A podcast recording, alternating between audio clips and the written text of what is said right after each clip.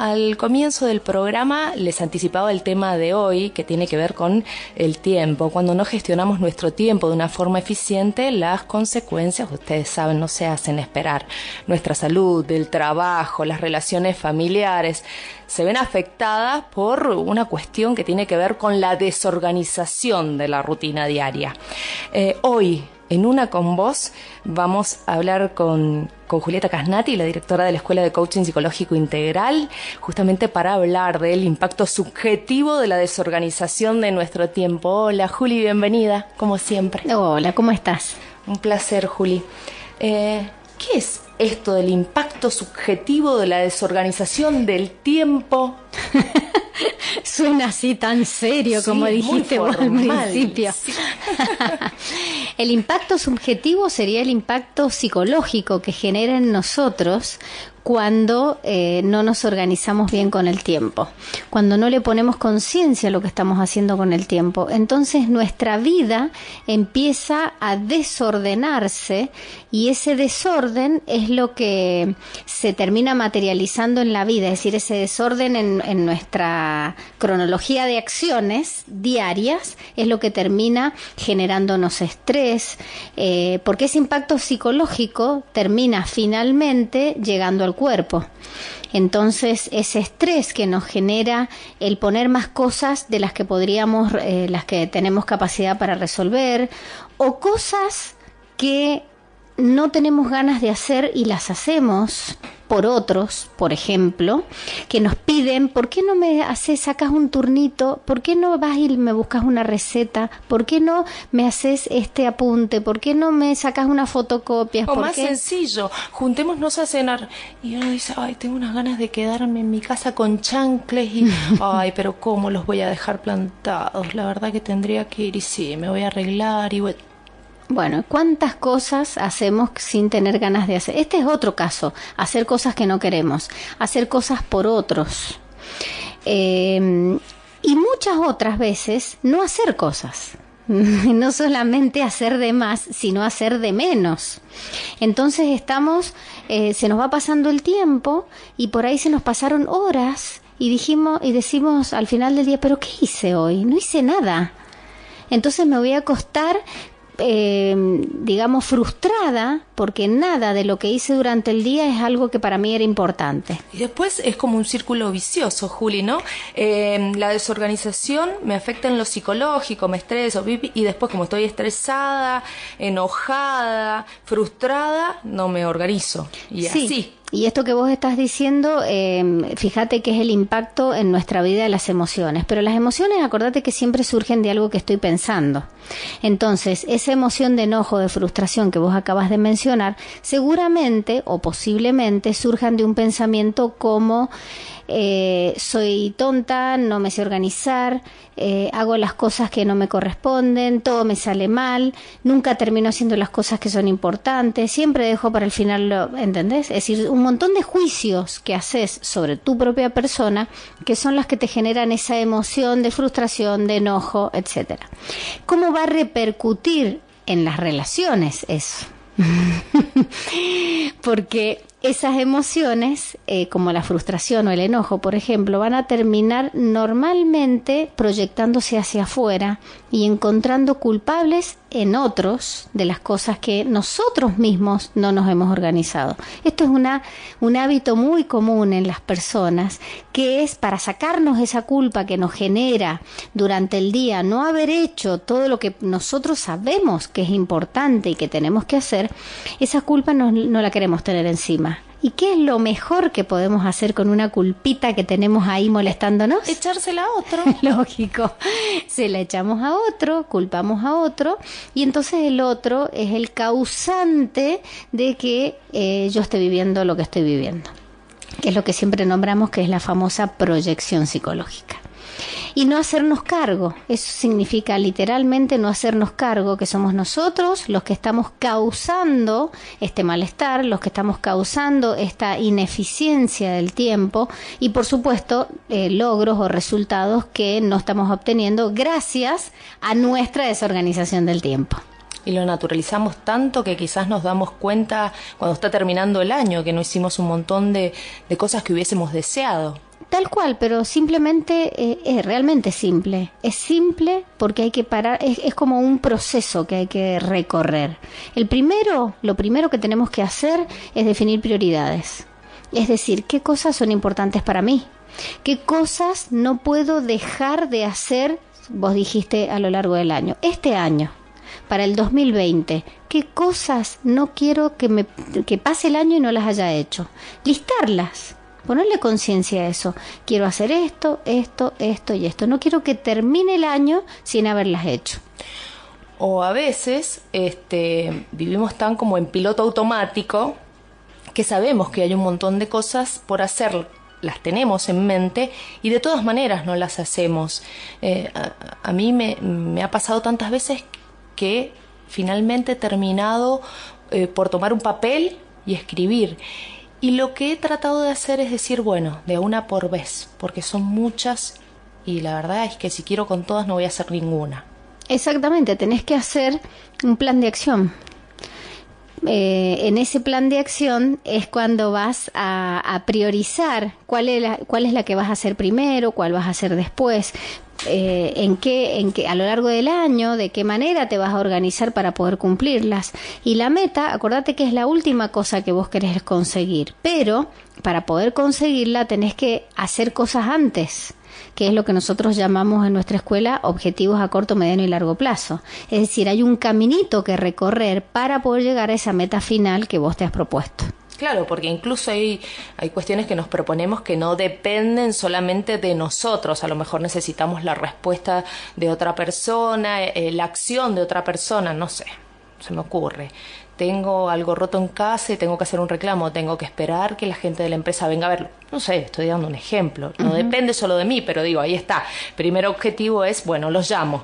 Espero que vengan. Una vez que me den una respuesta, veo cómo prosigo. Así cada meta que vos te propongas en la, en la vida tiene que tener muchas reglas, que ya las hemos hablado en otros programas, pero una de las reglas que compete a lo que estamos hablando en este momento es que dependa 100% de vos.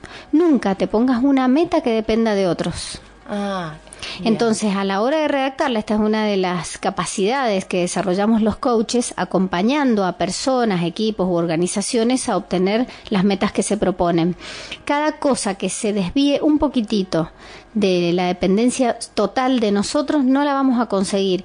O posiblemente la consigamos, pero si no la conseguimos, ¿qué nos va a pasar? Nos va a dar frustración. Pero si yo necesito resolver esa situación, ¿cómo la planteo? Reformulo para que dependa de mí si necesito una respuesta de alguien. Por eso, entonces, ¿qué cosas? La pregunta que te tenés que hacer es qué cosas sí dependen de mí. 100% de eso que yo quiero conseguir, que sí depende de mí. Y recién ahí es donde te empezás a plantear, por ejemplo, vos tenés que cambiar algo en tu casa, este ejemplo que vos me diste, querés arreglarlo y por supuesto que lo va a hacer otra persona. Entonces vos dependés de esa otra persona, pero Depende de vos que le llames por teléfono, que acuerdes una cita, es decir, solamente pensá que depende de vos. Después, si la otra persona no cumple, bueno, vos ya elegirás y decidirás qué camino seguir, para dónde, si llamas a otro, lo que sea. Pero eso ya no depende de vos. No sé si me explico. Excelente, ya te he llamado un montón de veces y no vas. Voy a tener que buscar otro camino. Y sí, a mí me pasó esta semana, pero concretamente con los carpinteros, ¿viste cómo son? Llamé a uno nada. Estuve un mes llamándolo, llamé a otro, nada. Hasta que finalmente llamé a un tercero y ahora, bueno, posiblemente vaya mañana. Y si no, seguiré. Pero muchas Estás veces. haciendo lo que te corresponde a vos. Exacto, que sí depende de mí. Bueno, seguir buscando una persona para que venga. Ahora, si el otro no viene, ya no depende de mí. Perfecto, lo importante es no quedarse en aquel primero que no respondió. Pero ¿cuántas veces nos quedamos en ese primero? Millones. Y entonces nos quedamos culpando a la persona, ponemos el foco afuera y porque culpa de aquel tengo todos los cajones caídos de mi cocina, por ejemplo. Tal cual. 16 minutos han pasado de las 8 de la tarde, como me gusta esta charla con Julieta. Hacemos una pausa y ya venimos.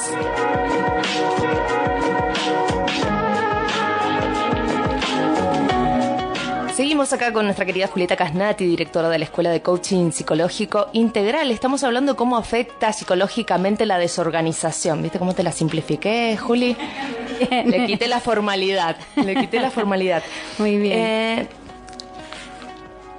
¿Cómo impacta en la rutina la desorganización? Ya decíamos, psicológicamente nos afecta bastante. Y sí, impactan las emociones. ¿Y en la rutina cada vez nos volvemos más desordenados, más desorganizados o, con, o qué? Y en la rutina eh, depende cómo es tu rutina. En realidad eh, puedes tener una rutina ordenada o una rutina desordenada. Si tenés una rutina desordenada, por ejemplo a nivel laboral, cuando vos llegas a trabajar y tenés todo un caos, que no sabes qué vas a hacer primero, qué vas a hacer después, qué es importante, qué no lo es, qué cosa es urgente y la tenés que hacer sí o sí. Si vos no planificás, otra vez surge la, la palabra planificar todo lo que sea planificable tiene que ver con lo que para nosotros es importante pero no urgente. ¿Qué significa eso? Que lo tenemos que hacer antes, en los momentos en donde realmente tenemos tiempo para hacerlo. Si vos llegás, por ejemplo, a trabajar a tu oficina y dentro de tu plan dedicas media hora, suponete, al inicio del día para organizar todo tu trabajo, es bastante probable que seas mucho más efectivo que si no lo hicieras.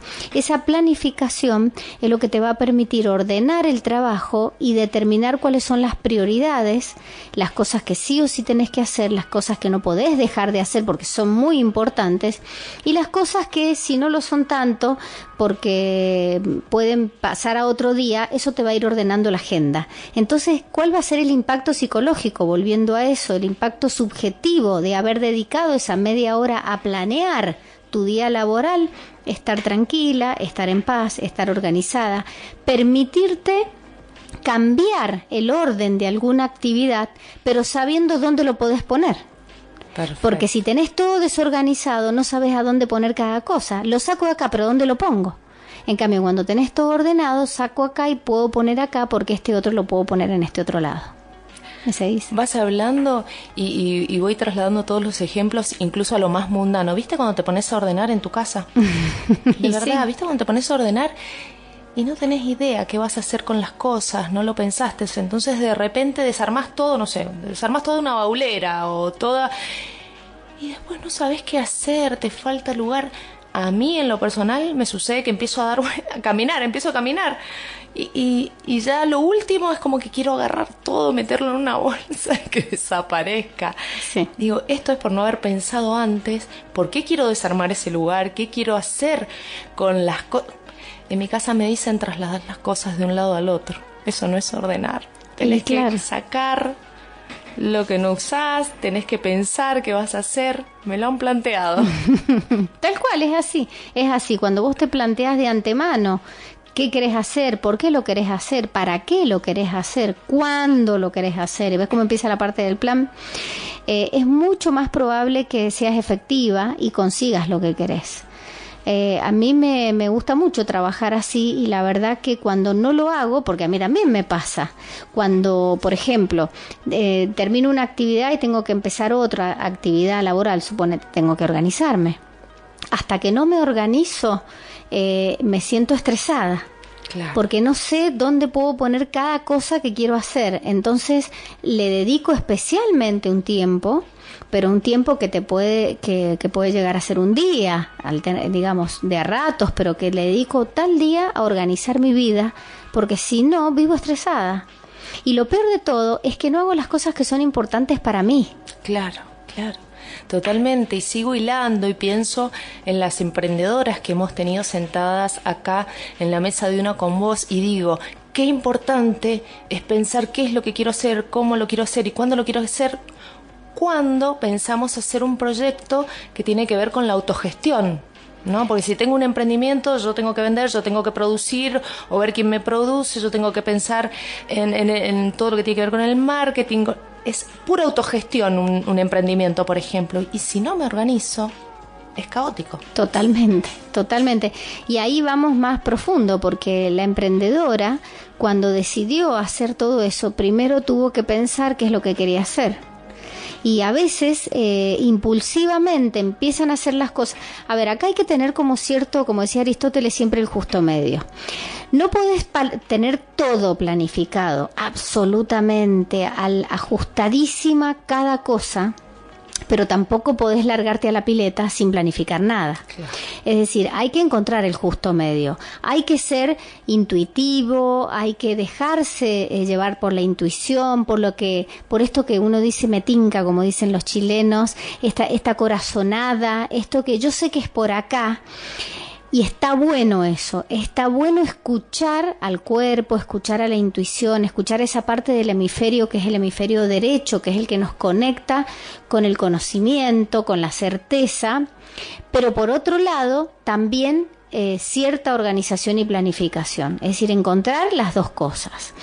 Muchas veces, por ser tan ordenado, tan planificado, por ejemplo, un emprendedor, que en realidad no termina siendo un emprendedor, porque nunca llega a ser emprendedor, por querer tener todo bajo control, todo organizado, todos los detalles de todo lo que hay que hacer, nunca hace nada. Claro. Ese es el otro extremo, digamos. Serían eh, esos dos extremos que nos impiden hacer las cosas de manera efectiva. Entonces, ponerle conciencia de nuevo, viene la palabra conciencia, ponerle conciencia a cuáles son las cosas que sí o sí queremos hacer, en qué momento las vamos a hacer, cómo las vamos a hacer, y de esa manera lanzarnos a ser emprendedores. Me gusta esto que señalás de también permitirnos cierta flexibilidad.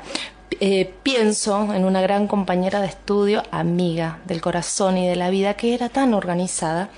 Y yo llegaba a estudiar y ella decía, bueno, de las eh, 9 a las 10, bolilla 1, de las 10 y media a las 10 y 45, la 2. ¿Sabes el tiempo que perdíamos después? Porque tenía que consolarla con la tremenda angustia que se agarraba cuando no se nos cumplían los horarios. Claro.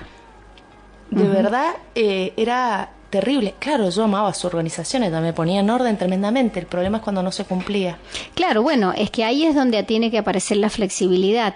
Esto que yo digo, y, además nos vamos volviendo expertos en la organización. A veces, por ejemplo, en las reuniones de equipos que nosotros tenemos en las empresas, eh, la metodología que nosotros aplicamos tiene que ver con una agenda a la cual se le asigna a cada tema un tiempo. Y al principio, por ejemplo, pones muchos temas, no sabes cuánto tiempo ponerle a cada uno.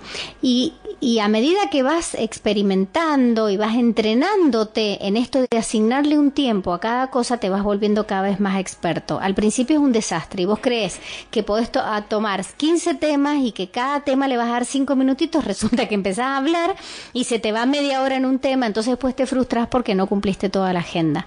Pero con el tiempo y el entrenamiento, si realmente lo haces a conciencia, eh, termina siendo muy efectivo y es muy poco lo que los desvíos que se van produciendo. Bueno, y esto eh, eh, expandámoslo a cualquier aspecto de la vida. Cuando no estás acostumbrado a organizarte con el tiempo, al principio es bastante caótico, pero si, si te, le pones conciencia, le pones constancia, va a llegar un punto en que te vas a volver más efectiva. Pero por supuesto, siempre hay que tener en cuenta que hay imponderables que nos van a correr de, de ese plan maestro que nosotros hemos generado. Nos podemos volver cada vez más expertos, pero siempre con la flexibilidad de saber que, que nos podemos eh, equivocar. Y si nos equivocamos, no pasa nada. Me gusta esto de la flexibilidad, flexibilidad, insisto, después de la pausa vamos a hablar de también en esa flexibilidad permitirnos el placer, el disfrute y lo demás, ¿no? Todo es esta obligación, la otra, la siguiente, el propósito, el objetivo, todo relacionado con lo profesional, el... Enseguida lo hablamos, Juli. Dale. Pausa.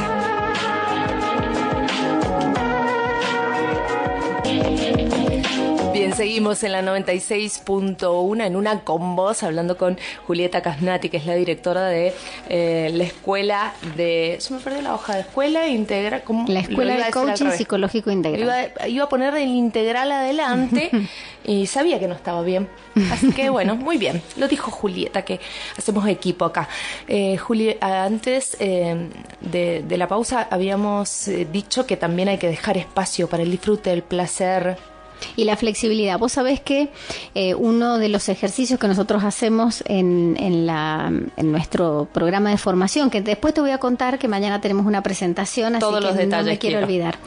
Eh, hacemos un ejercicio que a mí me encanta, que tiene que ver con el juez.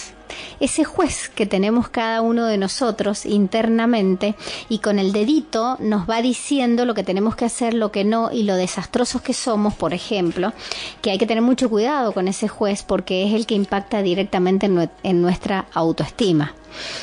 Pero ese juez está y es ese mandato que nosotros mismos hemos creado. No te creas que nadie nos puso nada. Es una creación propia, genuina, personal, que nos va eh, juzgando todo el tiempo y nos va diciendo lo que está bien, lo que está mal, lo que hay que hacer, lo que no hay que hacer. Mamita, qué manera de crear monstruos interiores nosotros, es un ¿eh? interior. Bueno, pero vos sabés que es tan bonito cuando nos damos cuenta que es una creación personal, que es una ilusión y que así como está puede no estar.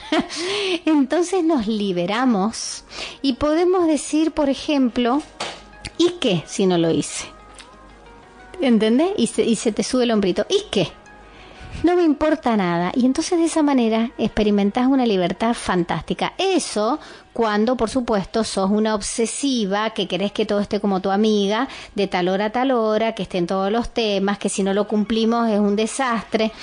Bueno, cuando aparece ese juez tan estricto, que nos impide experimentar la libertad y la felicidad, bueno, y si nos damos cuenta que es simplemente una creación personal. Siempre, siempre es una creación personal. Por ejemplo, en, mi casa, em, digo, en mi casa eh, de, familia de origen, no te podés ir a dormir sin lavar los platos. Entonces, de repente, eh, si en mi casa, la propia, un día pienso en irme a dormir sin lavar los platos, digo, no, ¿cómo me voy a ir? Siempre es una creación personal. Es una creación personal, pero también eh, adquirida de algún lado. Es decir, es una, lo importante es entender que es una construcción propia y personal que de algún lado salió, puede ser contemporánea porque la hemos creado nosotros mismos con experiencias o porque la hemos tomado de nuestra familia de origen. Te diría, la mayoría son tomadas de la familia de origen. El tema es que son tomadas, pero no significa que tengan que seguir siendo tomadas. Perfecto. Las dejamos entrar nosotros. Exacto, nosotros las dejamos entrar y te digo, de niños ni siquiera nos dábamos cuenta que estaban entrando. Y, y no está ni mal ni bien. Es lógico, los papás tenemos, criamos a nuestros hijos y vamos transmitiéndoles, nos guste o no, porque lo que más transmitimos es lo que hacemos y no lo que decimos, un cierto modelo mental, un cierto paradigma de cómo son las cosas, de cómo deben ser las cosas, lo que está bien, lo que está mal, y así lo vamos transmitiendo a nuestros hijos. Y ahí que entra esta cuestión de, de construir, eh, digo, volver para atrás, desandar ese camino. Exactamente. Y poder levantar el hombrito y decir, me voy a dormir sin lavar los platos, Totalmente. aunque toda la vida en mi casa se hayan lavado. Exactamente, exactamente eso. Es romper el mandato y, y no hacerlo. Eso, por eso, ¿y qué? por ejemplo, o, o, hay que hacer la cama todos los días. Bueno, a mí, por ejemplo, mira lo que son los mandatos, ¿no? Cuando yo tenía, llegó un, Hubo una época cuando estaba recién casada y demás que no le hacía caso a eso, ¿no? Pero vos sabés que conforme fueron pasando los años, me, me observo haciendo cosas que hacía mi mamá, repitiéndolas, pero lo bonito, ¿sabés qué es? Que no todo lo que nos enseñaron estuvo mal. Entonces, eso de hacerme la cama todos los días, por ejemplo, a mí me gusta y yo lo hago por mí, porque me gusta ver mi dormitorio ordenado, me gusta, eh, el orden en general me gusta. Entonces lo tomo y yo sé que ellos lo hacían, tanto mi padre como mi madre. Entonces, lo importante es tomar conciencia de que yo libremente elijo hacer eso. No es que lo hago porque ellos lo hacían y entonces yo lo tengo que hacer como un mandato. Buen punto, más o menos de lo que venimos hablando. Eh, si, si esa organización eh, te hace bien, está bien. Ahora ya si te trastorna, está tan mal como la desorganización. Y es lo que hablabas, el punto Totalmente, totalmente, exactamente. Es tomar conciencia que me sirve, lo tomo, lo, lo, lo sigo manteniendo. No me sirve, pero ¿cómo hago para darme cuenta que no me sirve? Porque me genera malestar me hace sentir mal, me hace sentir culpa. Eh, todo lo que me aleje del bienestar y la paz mental es algo que no es bueno y que lo tengo que transformar en otra cosa. No atacarlo ni enojarme, simplemente transformar en otra cosa, transmutarlo. Es excelente eso. Y mm, desde el coaching, justamente, ¿cómo, ¿cómo se aborda esto de la desorganización? Específicamente hay, hay una, una herramienta que le hemos comentado en otros programas que es tan simple que se llama cronograma. Mira qué simple. Se llama cronograma y lo único que tenés que hacer es poner durante toda una semana qué haces en cada hora de tus 24 horas diarias. En cada hora vas anotando. Vas anotando simplemente. Sacas una foto de lo que haces hoy con tu vida eh, las 24 horas del día, desde el momento cero hasta el momento 24, incluyendo dormir, comer y todo lo demás. El procedimiento es siempre empezar con eh, las necesidades básicas de la pirámide de Maslow que tienen que ver con el descanso, la alimentación, todo lo que es eh, necesidades básicas. Y después seguir con, las, con el trabajo, las horas que dedicas al trabajo. Finalmente lo que te queda es la familia, y el tiempo libre. Entonces vas colocando todo lo que haces hoy en tu vida durante toda una semana en cada uno de estos aspectos que te acabo de mencionar y luego vas a poder observarlo Además, eh, lo bonito es que nosotros lo hacemos con colores. Entonces, al hacerlo con colores, visualmente es muy fácil darse cuenta de un montón de cosas. Por ejemplo, inclusive no solamente trabajamos con estas dimensiones, sino que con las otras dimensiones también. Por ejemplo, cuánto le dedico a mi dimensión emocional, cuánto le dedico a mi dimensión espiritual, por ejemplo. Entonces, una vez que lo completas, podés empezar a observar qué dimensiones no están siendo atendidas o qué dimensiones están siendo eh, atendidas de más. Por ejemplo, visualmente es muy fácil de ver que dedico muchísimas horas al trabajo. Mm. O, eh, darse cuenta que crees que dedicas muchísimas horas a algo y no. Hoy estoy escrachadora, pero por ejemplo me pasa con mi viejo. Estoy todo el día trabajando. No. Trabajás a horarios eh, en los que los otros ya están trabajando, vos llegas más tarde, te venís más tarde, te da la sensación que estuviste, pero no, lo hiciste de otra manera, con otro orden. Esto que estás diciendo me, me, encanta porque esto de la sensación, vos sabes que muchas veces antes de aplicar esta herramienta, todos tenemos la sensación de cómo usamos el tiempo en nuestra vida, pero es normalmente algo que no está ajustado a la realidad, es una sensación nada más. Cuando vos lo ves plasmado en colores, en, la herramienta, podés darte cuenta, cuando uno dice darse cuenta, está hablando de conciencia que realmente la percepción que vos tenías, por ejemplo, de cuántas horas le dedicabas a tu familia, eso es una cosa que sucede mucho.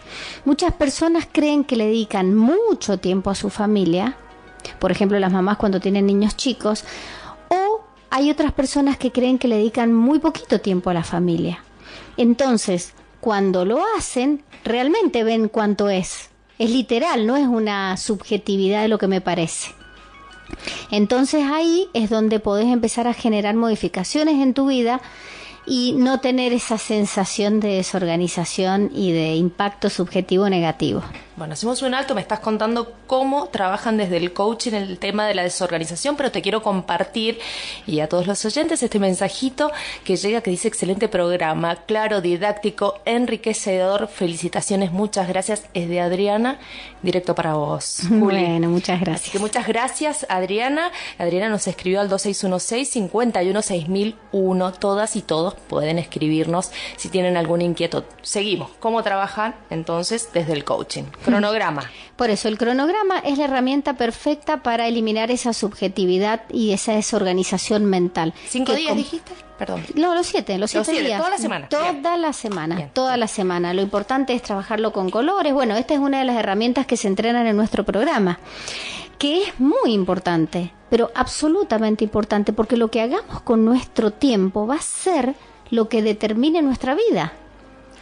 Por ejemplo, si yo hoy no le estoy dedicando tiempo a nada de mi dimensión espiritual, eso va a terminar impactando en mi vida, porque no estoy atendiéndola, no estoy destinando un tiempo para mí misma, para mi interior, para mi desarrollo.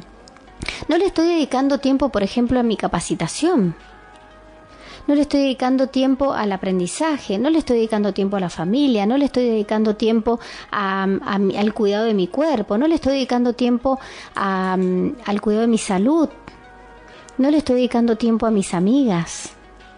¿Entendés? Entonces, es tan importante, parece una cuestión de organización simple, pero lo que termine plasmado físicamente en mi cronograma va a ser la materialización de lo que hoy para mí está siendo mi vida. Claro. Y en ese acto voy a tomar conciencia de a qué le estoy dando importancia en mi vida. Porque por más que diga lo que diga, lo que hago en cada minuto de mi vida es lo que para mí hoy está siendo prioridad. Lo que hablábamos de la sensación. Exacto. Y entonces tenemos el cronograma, con los colores nos damos cuenta que la sensación dista de la realidad y a partir de ahí sigue el trabajo. Y ahí es donde viene el coaching. El coaching siempre habla de dos estados. Un estado inicial, que sería este que estamos mencionando, que es la foto de lo que hoy es mi vida, y un estado deseado, en donde voy a considerar todas aquellas cosas que hoy no estoy considerando y para mí son importantes, entonces va a significar una modificación en este cronograma y voy a tener un, estado deseado. Ese acompañamiento desde un primer estado inicial a un estado deseado, que es el que quiero que hoy suceda en mi vida, es la profesión del coach. Acompaña para que se transforme mi vida a través del cronograma. Perfecto. 2044 tenemos que hacer eh, una pausa, pero ya venimos para seguir charlando con Juli.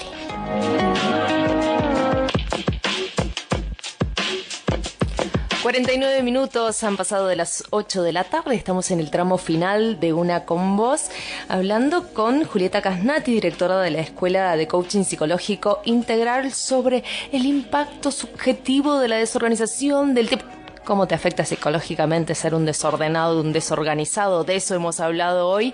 Y, como para cerrar y, teniendo en cuenta en, lo que habíamos quedado anteriormente, Juli, es esto de pasar del cuentito que me estoy contando a lo que quiero, lo que busco, cuál es mi propósito. Sí, más que del cuentito que me estoy contando, qué estoy haciendo hoy con mi vida, te diría. Y a partir de lo que estoy haciendo hoy con mi vida, ¿qué quiero hacer? Claro, yo lo decía por esto de que a veces tenemos la sensación de que nos pasamos el día trabajando, de que estamos mucho con los niños y, sí, sí, y no es real. Exactamente, sí, tomar conciencia de lo que estamos haciendo, salir de ese cuentito que vos decís, tomar conciencia de lo que realmente estoy haciendo con mi vida, porque es lo que hago con mi tiempo, y a partir de ahí planear otra cosa y hacerlo de una manera profesional acompañada por un coach. Me encantó.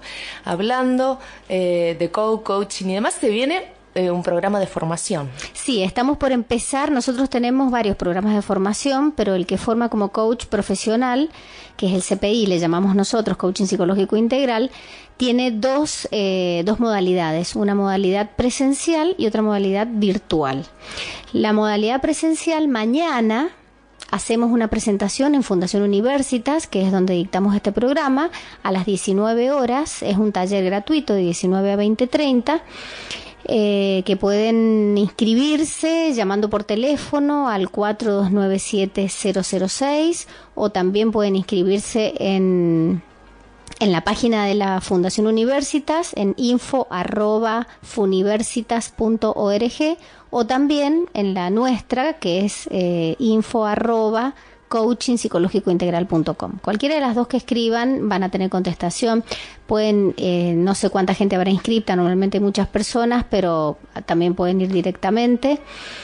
Y bueno, mañana en ese taller vamos a contar de qué se trata este programa, para qué le sirve, cuánto dura, cuál es la metodología de trabajo, cuál es la base filosófica desde la cual hablamos, porque nuestro programa, eh, o sea, nuestra escuela es una escuela que, como hemos dicho varias veces, de coaching psicológico integral, incluye e integra todas las escuelas de coaching del mundo y además, por eso es integral, además de que trabaja con todas las dimensiones ontológicas del ser humano. Eh, y es psicológica porque trabaja con esos dos mecanismos de defensa que tenemos los seres humanos de negar todo lo que nos pasa y de proyectar afuera la causa de nuestros problemas. Entonces, bueno, contamos todo eso, de qué se trata y, y bueno, una cosa muy interesante es saber quiénes pueden ir, para qué, qué edades, eh, qué profesiones. Y en verdad el coaching es para cualquiera que quiera desarrollarse eh, como persona. Porque una de las cosas por las que se busca mucho nuestro programa es por desarrollo personal, porque te, te vas desarrollando capacidades para relacionarte con otros, capacidad de comunicación, capacidad de relacionarte mejor con la con tu familia, con la gente del trabajo, con la persona, por ejemplo, capacidades de liderazgo desarrolla cuando tenés gente a cargo. Es decir, que como desarrollo personal eh, es maravilloso y lo buscan mucho para eso. También mucha gente lo busca para eh, adquirir desarrollo laboral, es decir, para adquirir capacidades o competencias para la aplicación dentro del ámbito laboral, que tiene que ver un poco también con lo que decía recién. Eh, en el ámbito laboral muchas veces la incompetencia comunicacional, la incompetencia para coordinar acciones, la incompetencia para decir lo que pienso o lo que siento es lo que me hace fracasar, por ejemplo. Claro. Y finalmente hay otras personas que lo buscan como eh, una profesión porque esto tiene una certificación que te da eh, una certificación de coach profesional que podés después ejercerlo para trabajar como coach profesional. Bien, pero para que quede claro, mañana a las 19 es esta charla para introducir a la gente respecto del coaching, de qué se trata y demás. Y después se vienen, sí, los programas. Claro, y el programa empieza en abril. Esto es una presentación solo para contar de qué se trata a los interesados, a todos, todos y todas los que nos estén escuchando y todas las otras personas que van, que siempre hay mucha gente que asiste a estos talleres porque en verdad es un taller, no es una charla informativa. Entonces hay mucha participación y bueno, la verdad que es muy bonito, así que los invito a todos que vayan, es, es, es una linda forma de saber de qué se trata. Decía Juli, para cualquier edad, pero me imagino que a partir de cierta edad comienza la inquietud por Mira, esto, ¿no? nosotros lo único que pedimos es que sean mayores de 18 años. Eh, pero hemos tenido desde 18 años hasta 65, 70 años, hemos tenido todo tipo de edades, de profesiones. En general te diría que el rango es entre los 30 y los 50 más o menos, pero tenemos chicos jóvenes y chicos mayores, personas mayores también eh, que lo buscan porque a toda edad de la vida se puede aprender a relacionarse mejor. Y está buenísimo esto, está buenísimo que tengamos esta oportunidad. Digo, mis abuelos mm. no tuvieron ni por casualidad la oportunidad de que alguien les dijera se puede vivir de otra manera. Exactamente, y la, y la decisión es de cada uno. Eh, cada uno puede elegir todos los días de su vida tener una experiencia diferente con las personas que los rodean, consigo misma, porque esto es de mucho autoconocimiento. El programa lleva a, un gran autoconocimiento y a pasar un proceso de coaching por el cuerpito, como me gusta decir a mí, que es realmente de mucha transformación personal. Ya está, no te pregunto más porque ese fue el cierre. Y una cosa muy bonita es que todas las profesiones lo necesitan y les viene bien. No hace falta estar en una profesión determinada. Tenemos docentes, tenemos ingenieros, médicos, abogados, personas que no se han titulado. Cualquier tipo de persona puede eh, mejorar su vida eh, conociéndose más y haciendo este tipo de procesos. Es que repensar tu vida te puede llevar a tener otra actitud y la actitud lo es todo, más allá de un título, de una profesión, del oficio. Totalmente, es la decisión de vivir mejor. Juli, pero un placer, como siempre, aprendemos, aprendemos todos los programas. Muchísimas gracias por venir. No, gracias a vos. Beso para Gustavo.